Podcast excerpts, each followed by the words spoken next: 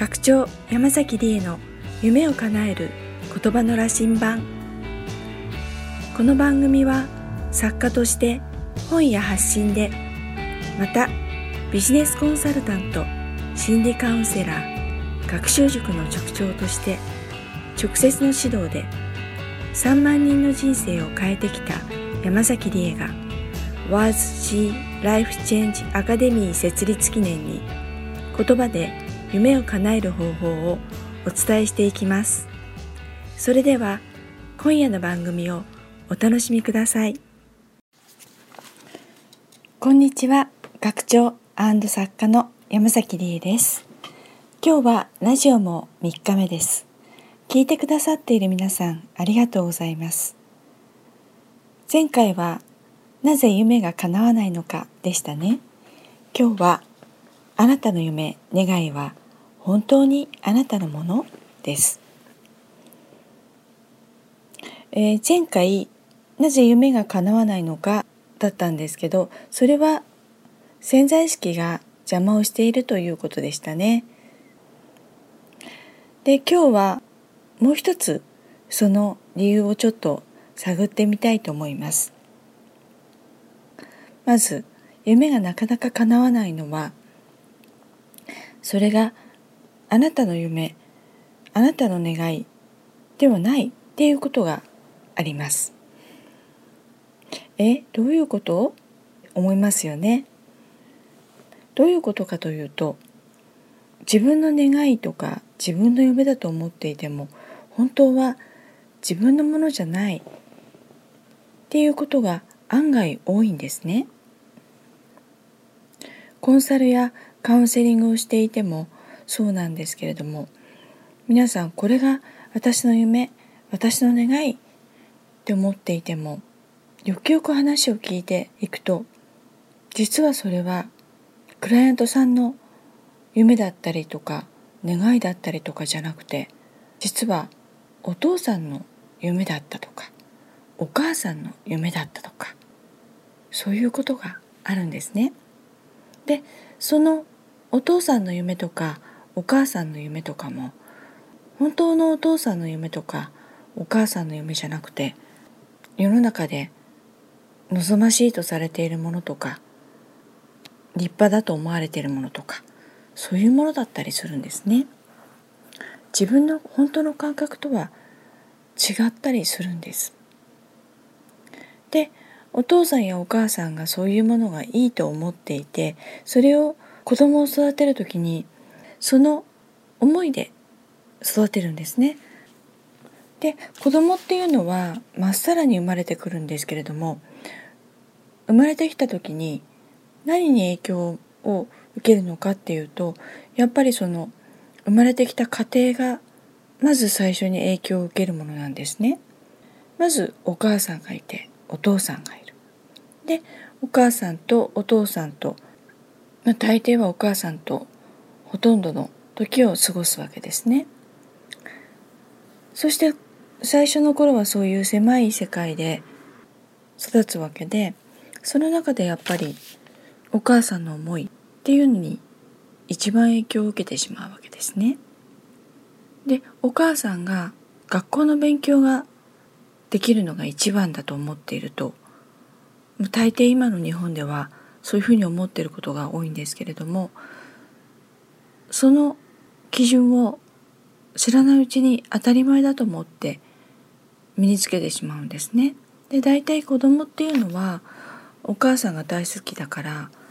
まあ、反抗期とかあって反抗したりとかしていても最終的にはやっぱりお母さんのことがとっても大好きなんですね。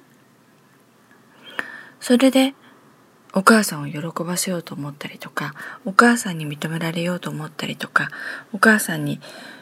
愛されたいっていう気持ちが強くなって。子供って大体そうなんですけどそれであの自分が勉強ができるようになりたいとかよりもお母さんの思いを叶え認められたいっていうことで勉強頑張っちゃったりとかするんですね。学校の成績が良くなりたいとか。まず子供の頃はそういう夢を願いを持ったりとか。するんですね。私の子供の頃の友達にもいたんですけれどもフィギュアスケートのオリンピックを目指して頑張ってたんですね。でも今思うとそれはその子の本当の夢だったのかなってちょっと思うんですね。ご両親がとても熱心でその子が中学校の頃に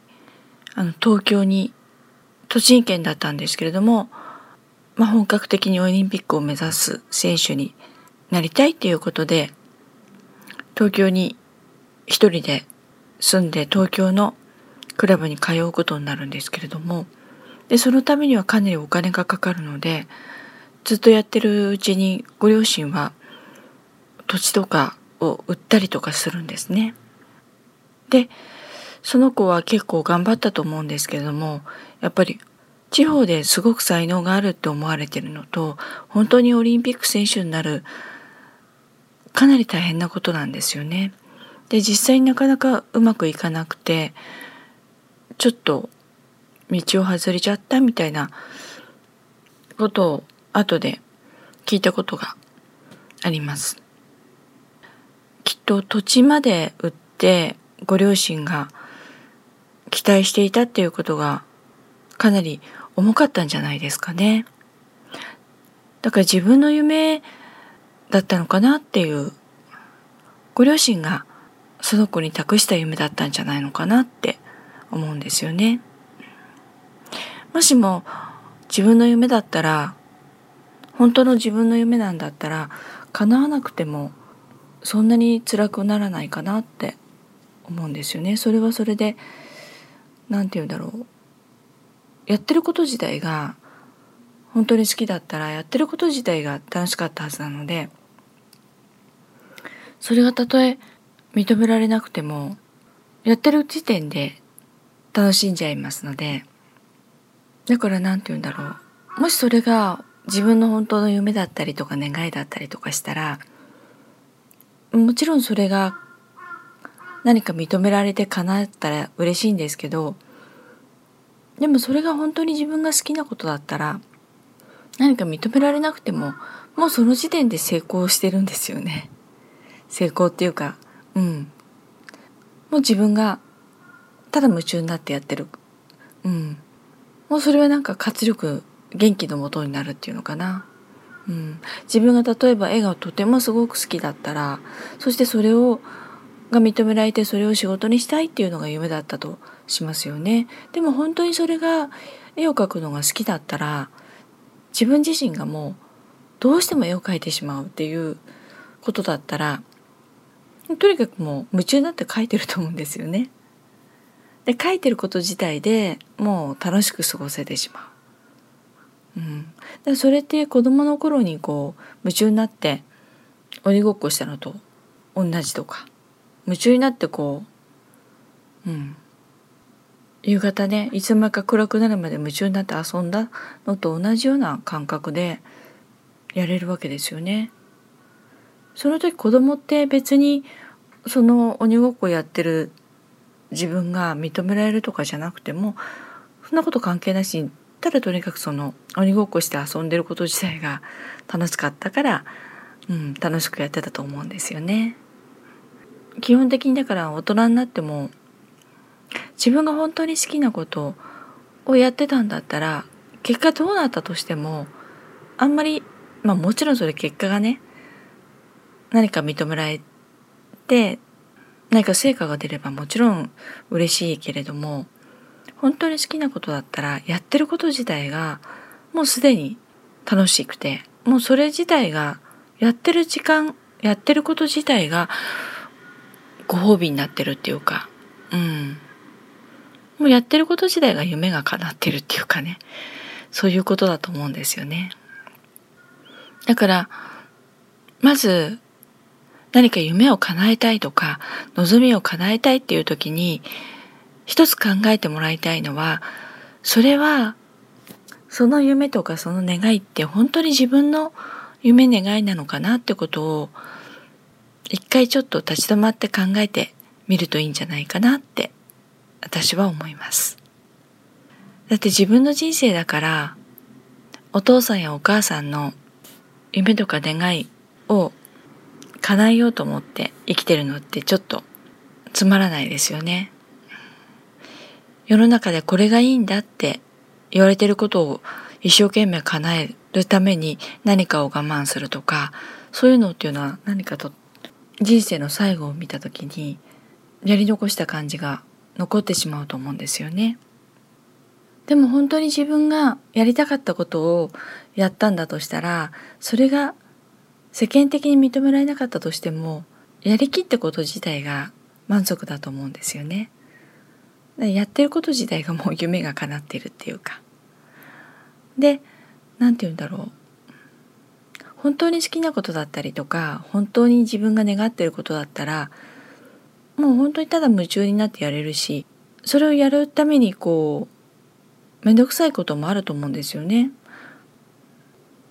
例えば絵を描くことだったらいろんな技術とかも学ばなきゃならないかもしれないですし絵を描くことが好きじゃない人にすればそれはとても面倒くさいことだと思うんですよね。今絵の絵って言ったら例えばこうね PC なんかでも PC 上でも描けたりとかした方がいいと思うんですけどそういう技術とかもすごく面倒くさいことだと思うんですけど本当にこう絵が好きで描きたいっていうことがあればそういう技術を学ぶこと自体も楽しめると思うんですよね。面倒くさいことを面倒くさいって思わないっていうかだからやっぱり一番大切なのは本当に自分がやりたいことなのか本当にそれは自分の夢なのか自分の願いなのかってことを立ち止まって考えてみることが夢や願いを叶える一番大切なことなんじゃないかなと思います。ということで今日はこの辺でじゃあまたさよなら。言葉の羅針盤で検索して2番目に出てくるブログをクリックしていただき、記事の下にある LINE アットに登録していただくと、無料で1回人生、恋愛、ビジネス、何でもご相談いただけます。自由に楽しく生きるヒントを配信していますので、ぜひご登録くださいね。